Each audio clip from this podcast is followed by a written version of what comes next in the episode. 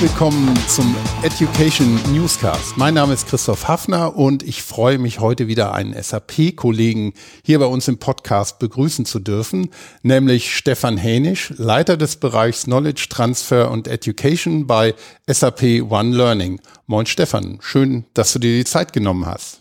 Ja, hallo Christoph, schön, dass ich hier sein kann. Ja, unser roter Podcast-Faden ist ja, ja so ein bisschen das Lernen in der digitalen Transformation und auf der anderen Seite die Digitalisierung des Lernens selbst, gerade auch in Richtung lebenslanges Lernen und äh, in den Job, in den Arbeitsalltag integriertes Lernen.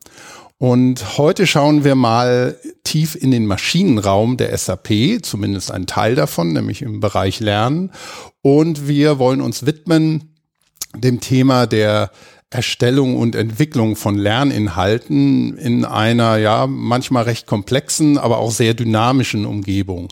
Und daher freue ich mich sehr, dass wir dich, Stefan, heute hier zu Gast haben.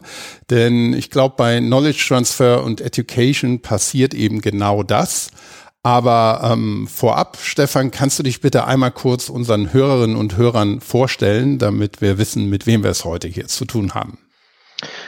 Ja, ich bin Stefan Henisch, schon seit über 20 Jahren bei der SAP und habe bei der SAP schon eine ganze Reihe von verschiedenen Rollen durchlaufen.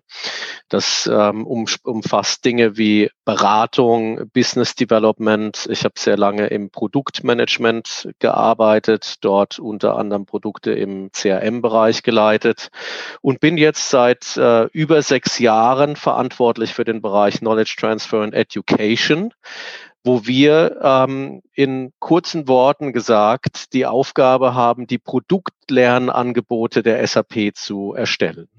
Mhm.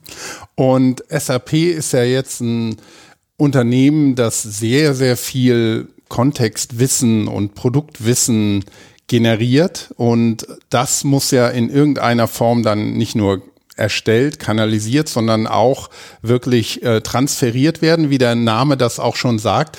Ähm, kannst du vielleicht äh, ein bisschen erklären, was genau bei Knowledge Transfer und Education passiert?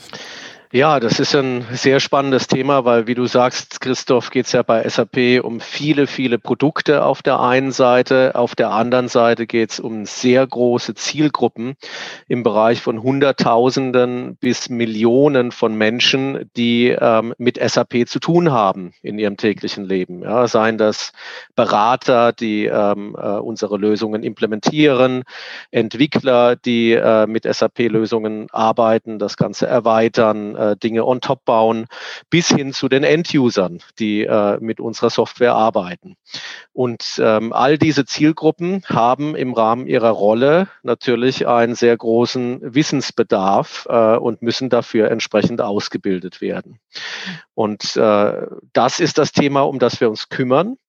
Ähm, es hat, als ich vor gut sechs Jahren damit angefangen habe, äh, war das Ganze noch sehr stark dominiert von Klassenraumtraining. Da war es also so, wenn man zu SAP was lernen wollte, ist man üblicherweise in eins der Trainingzentren rund um die Welt äh, gegangen. Von denen haben wir sehr viele, eigentlich in, in allen Ländern rund um den Globus.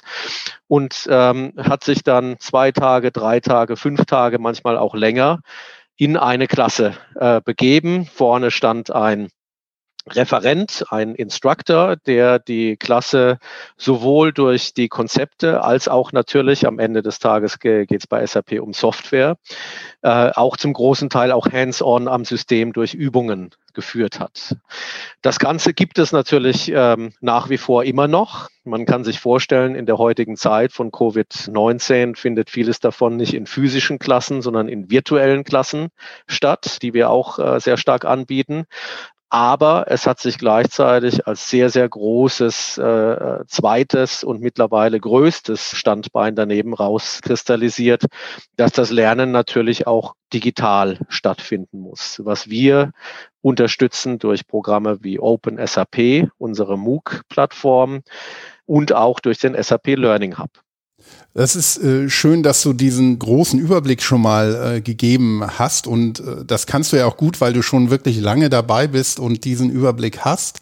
Ähm, der Weg vom Klassenraumtraining, von dem klassischen Wissenstransfer und Lernen der ja quasi schon mit der Gründung von SAP stattgefunden hat, wo immer das Wissen gesammelt wurde und wieder zurückgespielt wurde auch, was meistens so von Person zu Person stattgefunden hat. Und wie du es gesagt hast, es hat sich heute viel in Richtung digitale Formate und Ansätze verschoben ähm, nochmal ein bisschen beschleunigt durch Covid-19 sicherlich. Aber was hat sich denn da auf der Seite der Anforderungen an die Entwicklung von den Lernangeboten selbst bei uns verändert? Ja, ich glaube, einer der größten Treiber für Veränderungen im Lernen ist die stark äh, ähm, angestiegene Geschwindigkeit in der Produktentwicklung äh, bei der SAP, aber auch generell bei Technologielösungen rundherum. Mhm.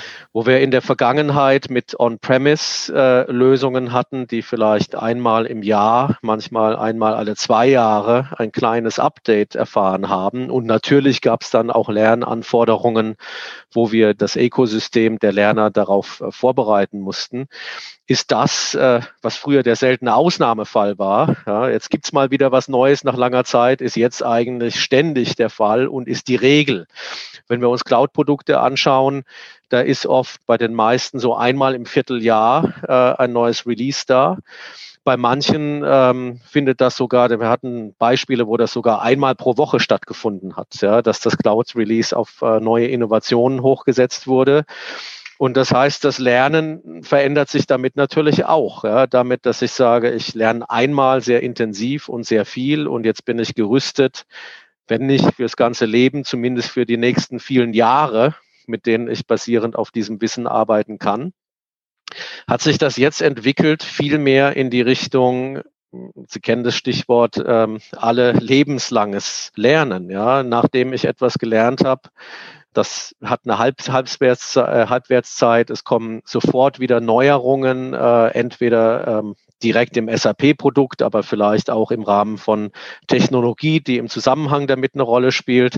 Und ich muss eigentlich ständig mit meinem Wissen am Ball bleiben. Ja, das ist auch als, äh, wir sprechen oft von SAP Professionals, wie zum Beispiel Berater, Entwickler äh, im SAP-Kontext oder auch beim Kunden, Administratoren und andere Rollen.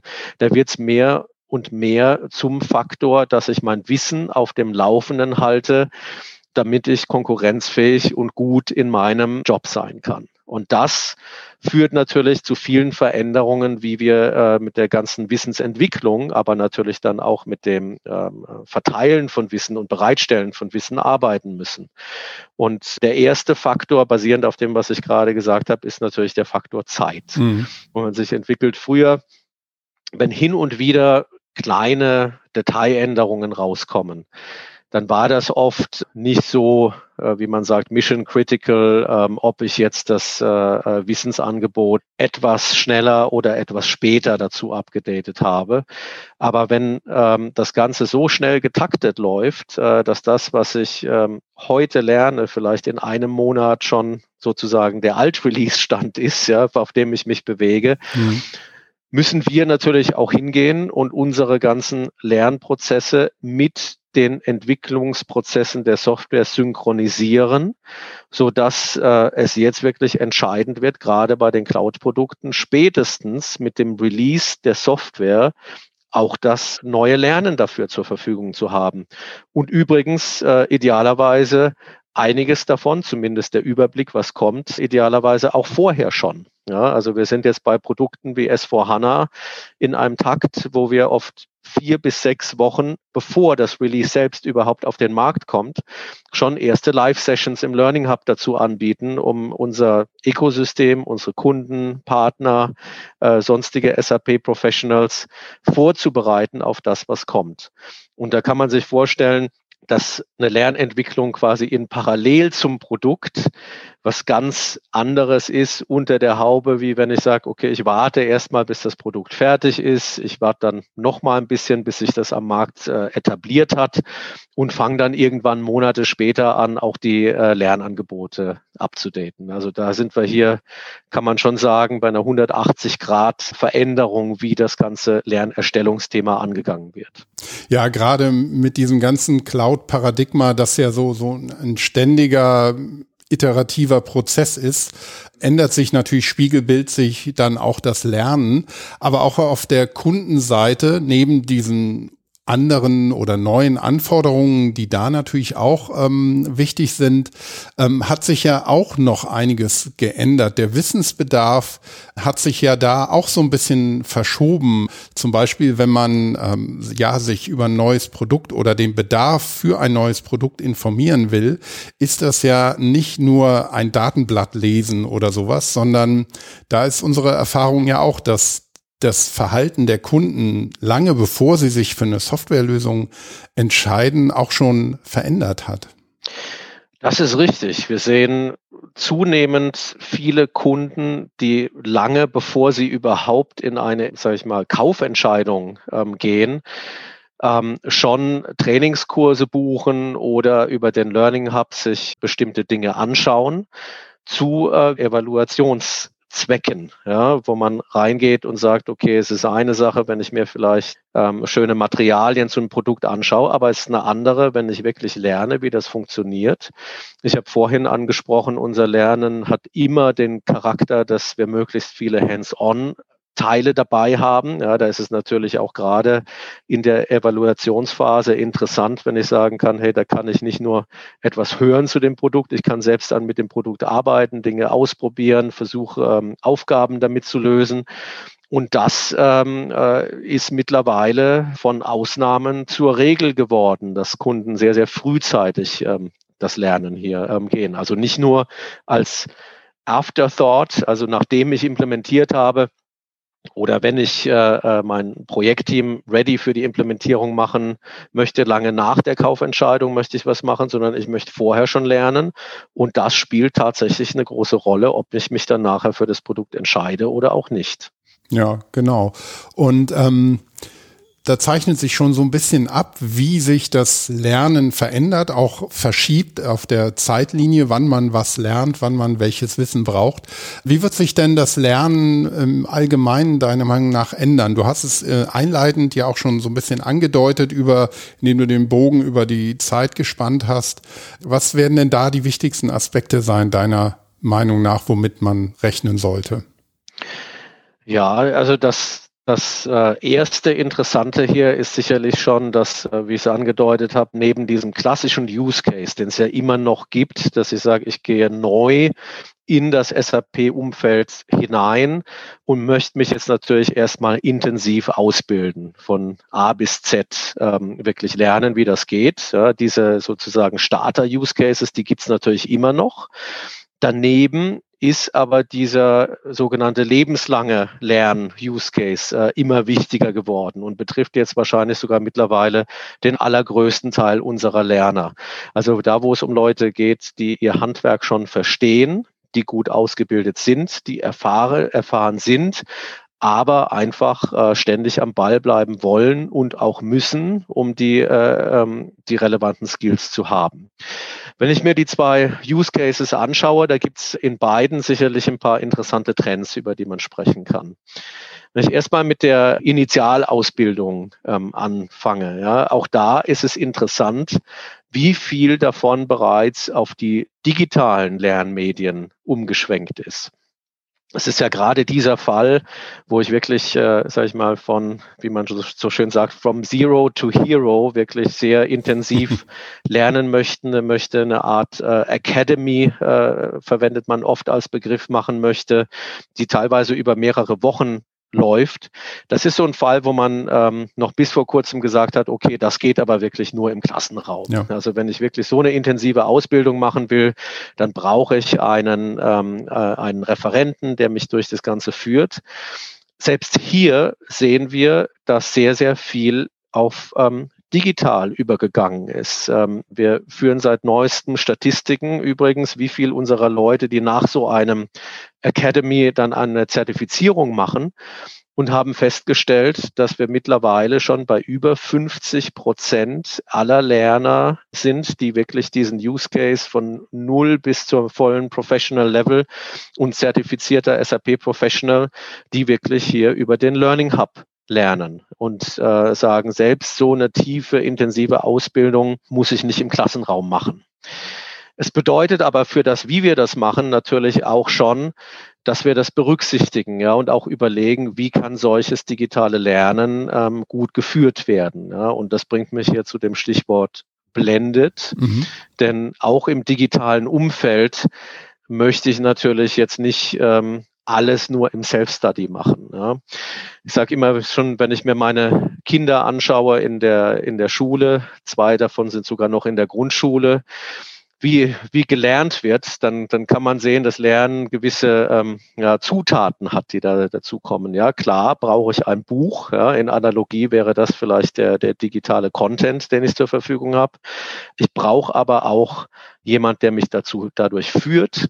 Ich brauche äh, eine gewisse Motivation, ja, wie für die Schüler sind es die äh, Tests und Klassenarbeiten. Wenn ich nicht wüsste, dass ich irgendwann eine Prüfung machen muss, dann würde ich vielleicht auch ähm, nicht so intensiv lernen. Und all diese Elemente, die äh, Übung nicht zu, zu vergessen, die müssen natürlich auch im Digitalen zusammenkommen. Ja? Und gerade für diese tiefen Lernprogramme überlegen wir uns hier natürlich stark, wie können wir die reinen Inhalte verknüpfen mit Dinge wie Coaching. Ja, wenn ich mir Success Factors anschaue, Success Factor Learning bei uns ist, glaube ich, ein Paradebeispiel, wo wir äh, Leuten anbieten, sich auf eine Zeitschiene drauf zu setzen. Ja, das ist erstmal ähm, ein wichtiges Element. Man sagt zwar bei digitalem Lernen, früher war der Marketing-Slogan, das kann man anytime, anywhere machen, mhm. ja, was aber oft bei vielen Lernern dazu führt, ähm, okay, wenn mir keiner eine gewisse Disziplin ja, äh, abverlangt, dann heißt anytime, anywhere auch mal schnell, vielleicht nicht heute, sondern morgen oder auch irgendwann oder dann am Ende gar mhm. nicht. Ja, das heißt also, da bieten wir Dinge an, wo man sagen kann, kann ich kann es natürlich komplett selbstbestimmt machen, ich kann mich aber auch in eine Zeitschiene reinsetzen, in der ich Coaching-Services bekomme, wo ich jeden Tag ähm, mich mal einklinken kann in eine Live-Session, wo es nicht darum geht, dass mir jemand Konzepte erklärt, die ich auch im, im Self-Study-Content äh, mir aneignen kann, sondern dass mir jemand ein bisschen Guidance gibt, was sollte ich mir denn als nächstes anschauen, wo kommt es da drauf, äh, wo, worauf kommt es dabei an und am nächsten Tag treffen wir uns wieder kurz, machen kurzes Recap, können ein paar Fragen beantworten, dann geht's weiter. Also ganz wichtig, ähm, dass man bei solchen tiefen, langen Lernprogrammen den Self-Study verknüpfen kann mit solchen Coaching-Services oder auch mit dem Element, das ganz, ganz wichtig ist für uns, die sogenannten Learning Rooms, die wir anbieten im, im Learning Hub, wo ich ähm, über Neuerungen informiert werde, wo ich ein Forum habe. Da kann ich mich austauschen, nicht nur mit äh, SAP-Experten, sondern auch mit anderen Lernern auch das hier, wenn ich wieder vom physischen Lernen komme, sicherlich ein großer Aspekt, dass Leute ja nicht nur im Klassenraum sitzen, um dem Referenten zuzuhören, sondern mit ihrem Sitznachbarn mal was diskutieren, in der Pause, beim Mittagessen und so weiter.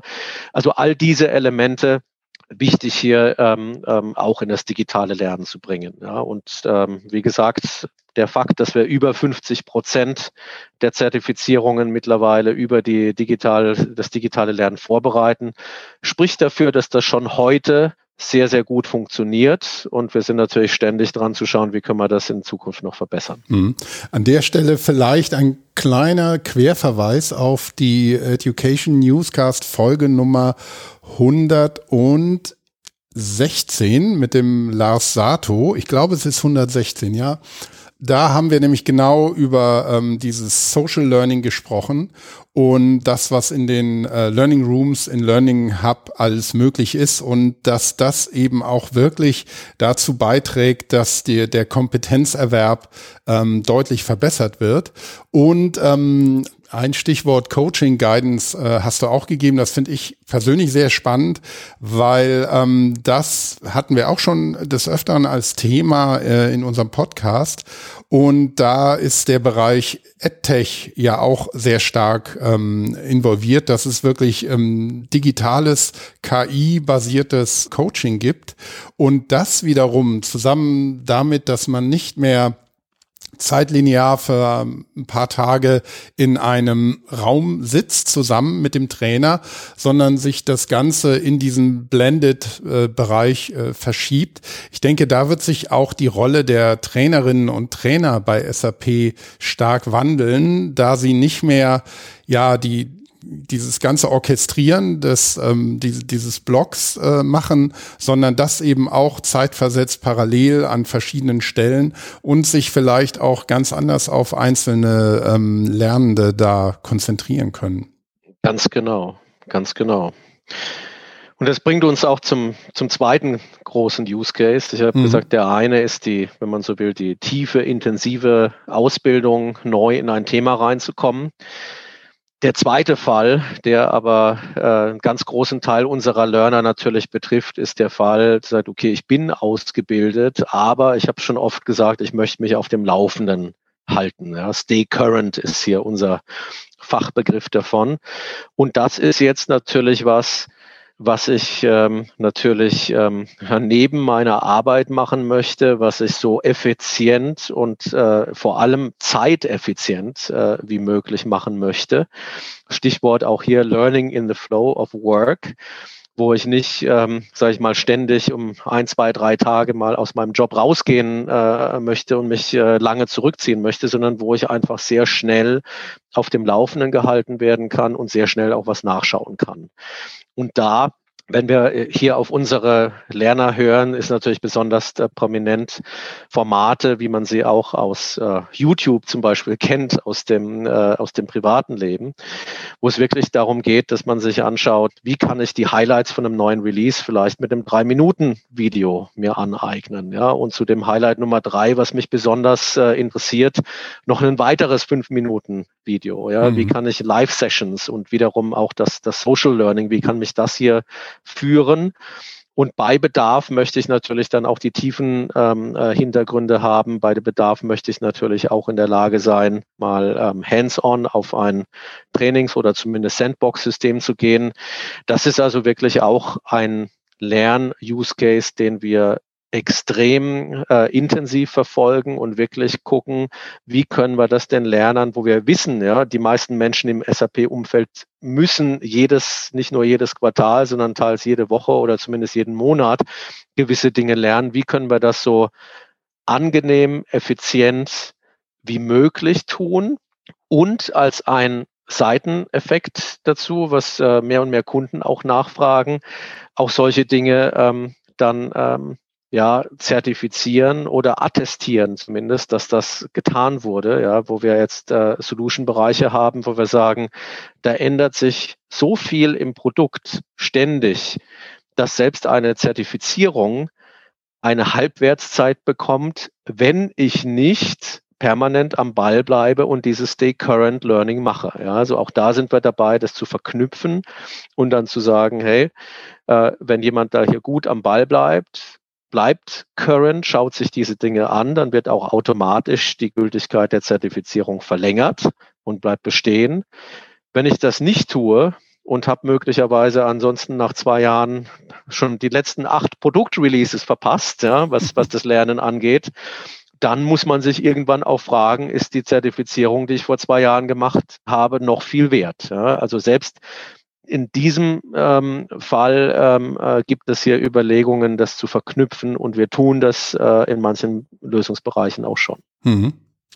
Ähm, ja, spannend. Und diese, diese ganzen Lerninhalte und Konzepte, die umgesetzt werden müssen, um das zu erreichen, was du gerade beschrieben hast. Also zum einen das Aneignen von einem umfänglichen Basiswissen und das kontinuierliche Weiterführen von Wissen und das sich ständig verändert. Das hat natürlich, äh, denke ich, auch über die Zeit mehr oder weniger disruptiv die, die Prozesse und die Art und Weise, wie bei Knowledge Transfer and Education jetzt die Inhalte produziert oder sagen wir besser erstellt werden und dann auch bereitgestellt werden. Wir haben schon ein paar ähm, Begriffe von Plattformen gehört, ähm, wie OpenSAP, Schulungssysteme, ähm, den Learning Hub haben wir genannt, wir haben äh, die Learning Rooms äh, gehört. Wie machen wir das jetzt bei SAP, um das Ganze effektiv und effizient auch zu gestalten, weil die Erstellung von Wissenscontent ist ja nicht so eine ganz triviale Sache, die man so nebenbei eben mal macht.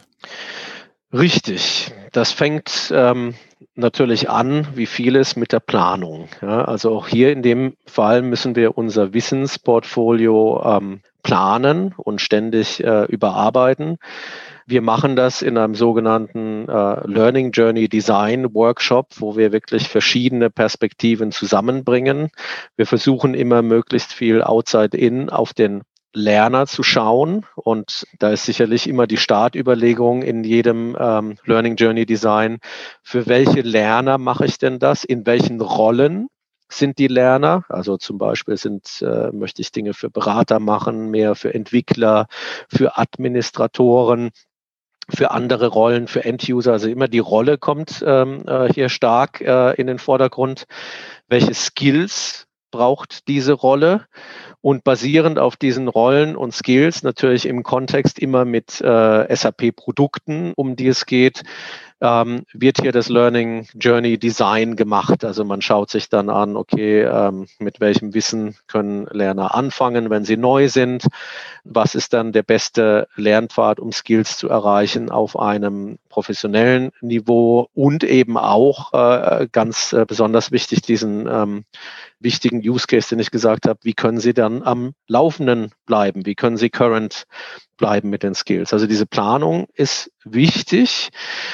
Hier hat sich aber, wir haben vorhin über die Cloud gesprochen, schon auch vieles verändert in Richtung ähm, dann aus dieser Planung in einen, sage ich mal, agile Setup zu kommen. Ja, also es ist äh, eben nicht mehr die Zeit, wo ich so eine Planung nur noch eine alle ein bis zwei Jahre mache, wenn das große neue Produkt-Update äh, da ist und ähm, dann wird geplant, dann wird was gemacht, dann ist es da und dann kann ich wieder ein halbes Jahr, dreiviertel Jahr, vielleicht ein Jahr oder länger warten, bis der Zyklus von vorne geht, sondern die Planung und die Execution wächst näher zusammen. Ich, wir sind dazu auch wesentlich stärker übergegangen, die Teams, die dann den Content entwickeln, als feste Teams zu etablieren. Also nicht nur Projektteams, die mal eben, wie gesagt, zu diesen bestimmten Zeitpunkten mal zusammenkommen. Dann wird mal drei, vier Wochen am Content gearbeitet und dann ist auch wieder gut für die nächste Zeit, ja, sondern das ist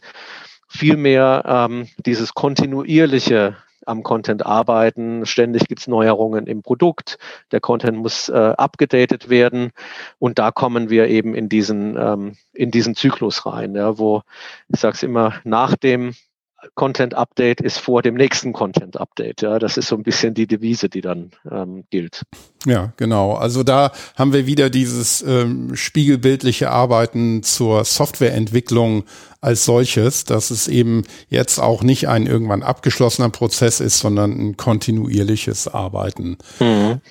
Du hast schon einige Dinge genannt jetzt, die, die auch ähm, den Einsatz oder auch selbst die Entwicklung von Innovationen im Bereich der Erstellung von Inhalten und der Bereitstellung von Inhalten erfordern. Was siehst du denn als derzeitige Innovationen und, und Trends, die ähm, aus technischer Sicht da eine, eine Rolle spielen werden oder bei uns auch heute vielleicht schon spielen? Ja, also ich glaube, ein ganz wichtiges Thema, was bei uns gerade eine große Rolle ähm, spielt, was die Technik angeht, ist die Frage Machine Translation. Ja, mit künstlicher Intelligenz und den, den Möglichkeiten, die es da heute gibt, Denn wenn ich über Lerncontent äh, spreche und SAP ist ja natürlich eine globale Firma, wir haben Kunden, wir haben Professionals rund um die ganze Welt, ist natürlich auch immer die Frage, in welcher Sprache kann ich denn das zur Verfügung stellen? Mhm. Äh, wir sind seit langem natürlich dabei, ganz besonders wichtige ähm, Lerninhalte auch in verschiedene Sprachen zu übersetzen, wie man das früher klassisch gemacht hat und heute auch zum Teil für ganz besonders wichtige Dinge immer noch tut, dass man mit äh, Agenturen arbeitet. Das ist dann natürlich immer ein sehr aufwendiger Prozess, der nicht nur sehr teuer ist, sondern vor allem wir haben viel über Speed und das alles äh, zeitnah kommen muss. Äh, da ist es natürlich ein Problem, wenn eine Übersetzung alleine schon mal äh, so lange dauert, bis das neue Release dann schon wieder da ist und der Content, bis die Übersetzung da ist, schon veraltet ist. Also das äh, ist hier ein wichtiger Zyklus ähm, und auch nicht ganz einfach zu tun. Und da sehen wir riesen Fortschritte, was die ähm, maschinelle Übersetzung angeht. Ich habe da vor, ich glaube, zwei, drei Jahren schon mal einen Blog dazu geschrieben, als wir ganz am Anfang standen, ja, und habe äh, die Hoffnung geäußert, früher oder später sind wir vielleicht mal an dem Punkt, wo per Knopfdruck alles, was wir erstellen, üblicherweise wird es auf Englisch als Quellsprache erstellt, sofort in allen Sprachen in perfekter Qualität da ist von diesem Maximalbild sind wir sicherlich ähm, noch ein paar Jährchen in, entfernt. Aber wir sind, äh, wenn ich überlege, allein seit wir das als Vision hier äh, formuliert haben, schon sehr, sehr, sehr weit gekommen. Äh, wir haben 2020 angefangen, dieses Jahr erstmals im größeren Stil äh, Lerninhalte mit der Maschine zu übersetzen. Wir haben das 2019 viele Piloten gemacht. Das Schöne ist an der Maschine, dass die selbst lernt. Ja, dass wenn die mal einen Fehler macht, ja, da gibt's natürlich immer witzige Beispiele. Wir hatten, fällt mir spontan immer ein, den mal ähm, Plant Management, was zum Beispiel bei Manufacturing-Lösungen der SAP eine ganz große Rolle spielt, ähm, hat die Maschine ursprünglich als Blumengießen sozusagen übersetzt, ja, und ähm, äh, hatten wir ein paar, paar Dinge, die, äh, die schon amüsant waren, aber das, das Gute ist, dass die Machine Translation einen sogenannten Memory hat. Das heißt, wenn ich das einmal korrigiere und sage, nee, Plant Management hat nichts mit Pflanzen zu tun, sondern mit Manufacturing Plants, also mit Werken, dann weiß die Maschine das und macht es beim nächsten Mal automatisch richtig, ja, und lernt dazu, wird immer besser. Und so haben wir heute schon für Sprachen wie ich fange mal an mit den ähm, Spanisch und Portugiesisch, wo wir, glaube ich, ein äh, Qualitätsniveau haben, was schon extrem nah liegt an der, an der Perfektion. Für Sprachen wie ähm, Deutsch, Französisch, aber auch Japanisch, Koreanisch, wo wir sagen, okay, das ist mit Sicherheit noch nicht perfekt und mit Sicherheit äh, ist auch nicht auszuschließen, dass der ein oder andere Lapsus irgendwann nochmal passiert, aber im Großen und Ganzen ist es schon absolut brauchbar, um dem äh, Lerner das in seiner Sprache zu liefern. Da sind wir schon sehr weit. Ein paar andere Sprachen wie Russisch sind wir noch ein bisschen dabei, mhm. die Maschine zu füttern, dass sie hoffentlich noch ein bisschen besser wird, ist da auch auf einem guten Weg. Und, ähm, und das ist wirklich was, wo wir ähm, jetzt Stück für Stück immer stärker einsetzen. Das hat uns dieses Jahr erlaubt, den Content, der übersetzt ist, bereits zu vervierfachen im Vergleich zum letzten Jahr und vieles davon, wie gesagt, schon mit sehr mehr als ordentlicher Qualität, ja, die da geliefert wird. Und die Qualität wird immer besser. Ähm, ich gehe wirklich davon aus, dass das, was in diesem Blog als Vision, vielleicht als Science Fiction könnte man sagen, geäußert wurde, dass wir in, ich sage jetzt einfach mal die Zahl, in fünf Jahren mhm. nicht mehr weit davon entfernt sein werden. Ja. Also das ist natürlich die eine ganz große Innovation, die wir hier haben. Auf der anderen Seite ähm, sind natürlich viele der Aspekte die wir vorhin angesprochen haben. Wie machen wir es für den Lerner gut von der Lernerfahrung, was auch im Detail uns mehr und mehr Fragen stellt, äh, Richtung Modularisierung von Content, Richtung diesen sogenannten Blended-Programmen, die wir ansetzen. Also da ist schon generell viel Innovation, was hier drin ist. Und am Ende des Tages ist äh, das Thema Lernplattform, ja, wo wir das Ganze den Lernern zur Verfügung stellen, auch das, wo ähm, wir im Moment massivst rein investieren, um das immer besser zu machen, immer relevanter für den Lerner und auch in einiger Zeit hoffentlich immer individueller. Also hier auch eine Vision, was die Plattform angeht, dass das, was wir aus der ein oder anderen, ich sag mal, Shopping Experience schon, schon kennen, mhm. dass ähm, immer wieder erstaunlich ist, wie gut unsere Erfahrungen analysiert wurden und dementsprechend äh, tatsächlich relevante Angebote gemacht werden, dass wir das Gleiche aufs Lernen übertragen können ja, und wirklich ähm, die Plattform basierend auf meiner Lernhistorie, meinen Präferenzen, vielleicht äh, der, wie ich gerne lerne, auf ähm, ja, individuelle und adaptive Art und Weise mir schon automatisch die besten und ähm, sinnvollsten Lernvorschläge macht. Also das sind Dinge, an denen wir hier gerade mit Nachdruck arbeiten. Ja, das ist jetzt natürlich sicher sehr spannend für unsere Zuhörerinnen und Zuhörer. Und jetzt stellen wir uns mal vor, ich bin Vertreter einer Firma, die auch einiges tun will und muss bei der Erstellung von Lerninhalten und auch der Bereitstellung. Könntest du mir da vielleicht drei Tipps geben, wie ich das ähm, effektiver und innovativer gestalten könnte? Ja, also ich würde sagen, was erstmal wichtig ist für den Start, dass man wirklich, was ich vorhin für die Planung gesagt hat, dass man aus der Sicht der Rollen kommt, der Lernerrollen, die ich habe und der Skills, die die brauchen. Ja, also das ist sozusagen der Start der Matrix. Welche Rollen, welche Skills? Wenn ich das als meinen Startpunkt setze, denke ich, dann kann dir mit der Planung schon mal nichts schieflaufen. Ja, dann läuft die schon mal in die richtige Richtung. Mhm. Wenn es dann darum geht, was ich denn an Lerninhalten erstellen möchte, um diese rollenbasierten Skills zu adressieren, sollte man vielleicht über das reine Thema also formale Inhalte hinweg denken. Ja, denn äh, in der Lernentwicklung haben wir traditionell ja immer geschaut, okay, welche Arten von Kursen gibt es, Level 1, 2, 3 und so weiter. Ähm, und was sind dafür die Formate, die Templates, wie wir das alles machen, ist sicherlich nicht irrelevant geworden. Ja, an vielen Stellen äh, brauche ich das schon. Aber an genauso wichtig ist es ein bisschen zu überlegen, was ist denn der Mix aus solchen formalen Inhalten mit Dingen wie vielleicht informale, schnelle Inhalte, die ich da zur Ergänzung tun kann. Brauche ich wirklich für alles solche großen, auch aufwendigen formalen äh, Inhalte, sondern tut es nicht hier ein schnelles Video oder eine Live-Session, die ich hier ähm, äh, einsetzen kann oder auch einen Blog, auf den ich referenzieren kann und so weiter. Und ähm, wie äh, setze ich auch kollaborative Dinge wie Communities, wie bei uns die Learning Rooms, die SAP-Community und so weiter ein. Also dieser Mix wäre der, der, der, der zweite Punkt. Und als drittes und vielleicht so einen generellen Ratschlag hier, nicht die Perspektive des Lerners vergessen bei all dem. Ja, man sollte sich immer versuchen, den, den Hut des Lerners anzuziehen ja. und zu sagen, okay, wenn ich selbst das so lernen müsste, würde das mir gefallen? Wäre das für mich effektiv? Würde das in meinen Flow of Work gut reinpassen? Ja, also das ist immer, ich sag mal, der Lackmustest, äh, das Ganze nochmal aus der Perspektive des Lerners zu betrachten, wie gut oder auch wie, wie nicht so gut das Ganze am Ende genutzt werden kann.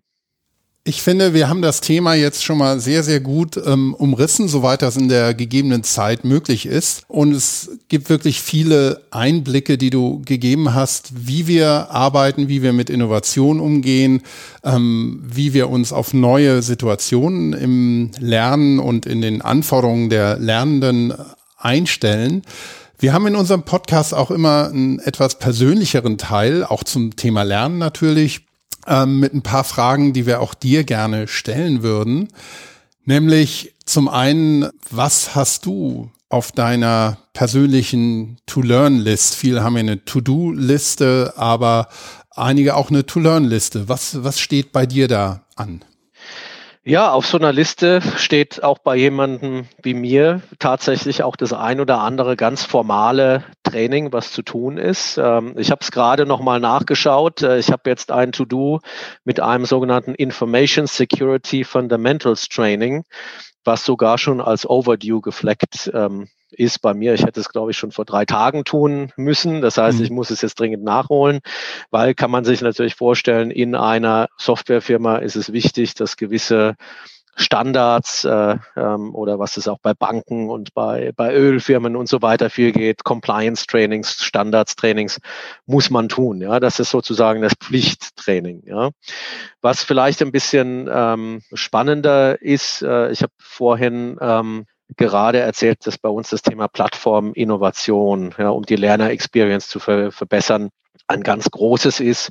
Und da habe ich mir gerade auf meiner, sage ich mal, mehr freiwillig zusammengestellten Lernliste, bin ich gerade sehr stark dabei zu schauen, äh, zu lernen über Design, ja, wie können wir auch die Organisation so aufsetzen und verstärken, dass wir die richtigen Design Capabilities bei uns aufbauen, um eben unsere Lernplattformen da zu machen. Und äh, da habe ich sicherlich ähm, noch einiges zu lernen. Habe gerade gestern mich ein bisschen coachen lassen von einem Kollegen, der für, für Startups äh, Designorganisationen aufgebaut hat.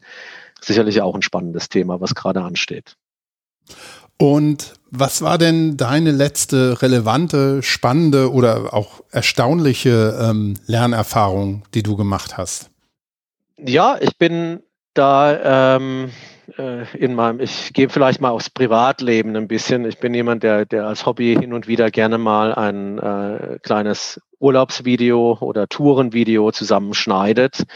Da verwendet man natürlich auch gewisse, gewisse Software-Tools, die teilweise nicht so ganz einfach sind, ja, wie äh, in dem Fall bei mir Adobe Premiere Pro, ja, was ich da verwende. Mhm. Extrem leistungsstarkes Tools, eigentlich eher für Profis, nicht für Amateure wie mich gemacht. Und das führt natürlich immer wieder dazu, dass äh, man das ein oder andere, was man gerne tun äh, müsste, selbst mit Trial and Error nicht, nicht hinbekommt. Ja. Und eine so ein bisschen, äh, ich sag mal, auch augenöffnende Erfahrung, die ich da gemacht habe als Nutzer von diesem Adobe-Tool, als ich mal ein gewisses Problem dort hatte, ist, wie gut dort das Lernen mit der Community vernetzt ist. Ja, weil ich habe ja. versucht, äh, ein gewisses äh, Feature rauszufinden, wie es geht und was mir Probleme gemacht hat, ähm, um gewisse Bereiche des Bildes zu, zu verpixeln, ja, was eine Spezialfunktion wirklich ist, die einem nicht so gleich ähm, intuitiv erschließt. Und habe tatsächlich in den Lerninhalten von Adobe nicht genau das gefunden, was mein Problem beschrieben hat. Das Gute war aber, das war so eng verbunden mit der Nutzer-Community, dass ich dort genau und sofort quasi äh, vom Lernen in die Community geleitet wurde und sehen konnte, aha, hier hat jemand genau das gleiche Problem gehabt. Das war übrigens niemand von Adobe, sondern ein Nutzer, so wie ich, ja, der das Problem hatte, seine Lösung dort beschrieben hatte und damit wusste ich dann, wie es wie geht. Ja. Und das ist sicherlich was, gesagt, bei, bei uns äh, steht ja auch das Thema Kollaboration im Lernen kombiniert mit formalen Inhalten, das hat mir dann nochmal als aus dem eigenen Nutzcase, Use Case wirklich die Augen geöffnet, ähm, äh, wie wichtig das ist und äh, vielleicht auch paar Ideen gegeben, wie wir das auch bei uns in der SAP in der Zukunft weiter verbessern können. Hm. Ja, das stärkt natürlich auch dann immer die eigene Empathie, um sich, wie du es oben gesagt hast, ähm, bei den Tipps in die Lernerperspektive zu versetzen, wenn man selbst genau ja so eine Problemlösung dann durchläuft einmal. Hättest du denn auch noch Tipps für Sachen, an denen du gerade arbeitest oder Ressourcen, also Blogs, Bücher oder vielleicht hörst du auch Podcasts? Hast du da eine Empfehlung? Ja, ich habe hier ein Buch mal mitgebracht. Ich habe es hier vorliegen, weil der Titel ist so lang, dass ich mir nicht ganz auswendig ähm, ähm, merken kann. Das Buch heißt Accelerate Building and Scaling High Performing Technology Organizations. Ist gleich von drei Leuten geschrieben, von Nicole Forsgren, Jess Humble und Jean Kim. Das ist ein, ein, Buch, was ich mir mal vorgenommen habe, obwohl es wahrscheinlich jetzt kein ähm, ganz einfacher Read wird, äh, in dem es wirklich darum geht, wie können wir in der heutigen Welt, wir haben vorhin das Stichwort Agile angesprochen, ja, und das ist bei uns im Lernen ja auch die große Frage, ja, wie können wir diese Zyklen, die alle zusammenkommen, ja, ähm, äh, wie können wir das aufsetzen, dass unser Lernen sehr dezentral entwickelt wird ähm, äh, in Agile-Formaten im Gleichschritt mit der, mit der Softwareentwicklung. Und es ist sicherlich was, wo unsere Softwareentwicklung wahrscheinlich schon einen Schritt weiter ist, als wir es sind äh, mit der Lernentwicklung. Ja. Und hier ist es wirklich das führende oder neueste Buch in dem Bereich, äh, sicherlich sehr technisch, aber ich habe mir das jetzt mal vorgenommen und bin sehr zuversichtlich, dass ich hier das ein oder andere Interessante mitnehmen werde. Ja, sehr schön. Vielleicht ähm, können wir noch mal reden, wenn du es gelesen hast. Also ich finde es auch sehr spannend. Ähm, vielleicht wird es ja eine Empfehlung. Ja. Stefan, an der Stelle würde ich sagen, können wir einen Deckel drauf machen. Ich glaube, wir haben das ganze Thema sehr umfänglich behandelt. Nochmal vielen, vielen Dank an dich für die Einblicke und das Teilen von den Erfahrungen. Und ja, ich hoffe, dass es für euch, liebe Hörerinnen und Hörer, auch viel Neues, Interessantes ähm, dabei gab. Und wenn euch unser Podcast gefallen hat, dann freuen wir uns natürlich über Sternchen und vor allem Kommentare auf Apple Podcasts. Und wenn ihr Feedback geben wollt oder mit uns diskutieren möchtet, dann äh, besucht uns doch auf der Podcast-Seite von OpenSAP, open.sap.com. Das äh, verlinken wir natürlich auch nochmal in den Show Notes. Oder sprecht uns äh, auf Twitter, LinkedIn an und äh, geht da in eine Diskussion rein. Stefan, ich denke, du bist auch auf ähm, LinkedIn und Twitter vertreten. Richtig. Das können wir dann ja auch noch mal in den Show Notes verlinken, dass sich jemand, der vielleicht ähm, noch eine, eine Frage hat, äh, da an uns wenden kann. Ansonsten, ja, bleibt mir, mich auch äh, herzlich zu bedanken fürs Zuhören, für alle die, die jetzt bis zum Ende zugehört haben. Und auf bald. Tschüss. Ja, tschüss, vielen Dank.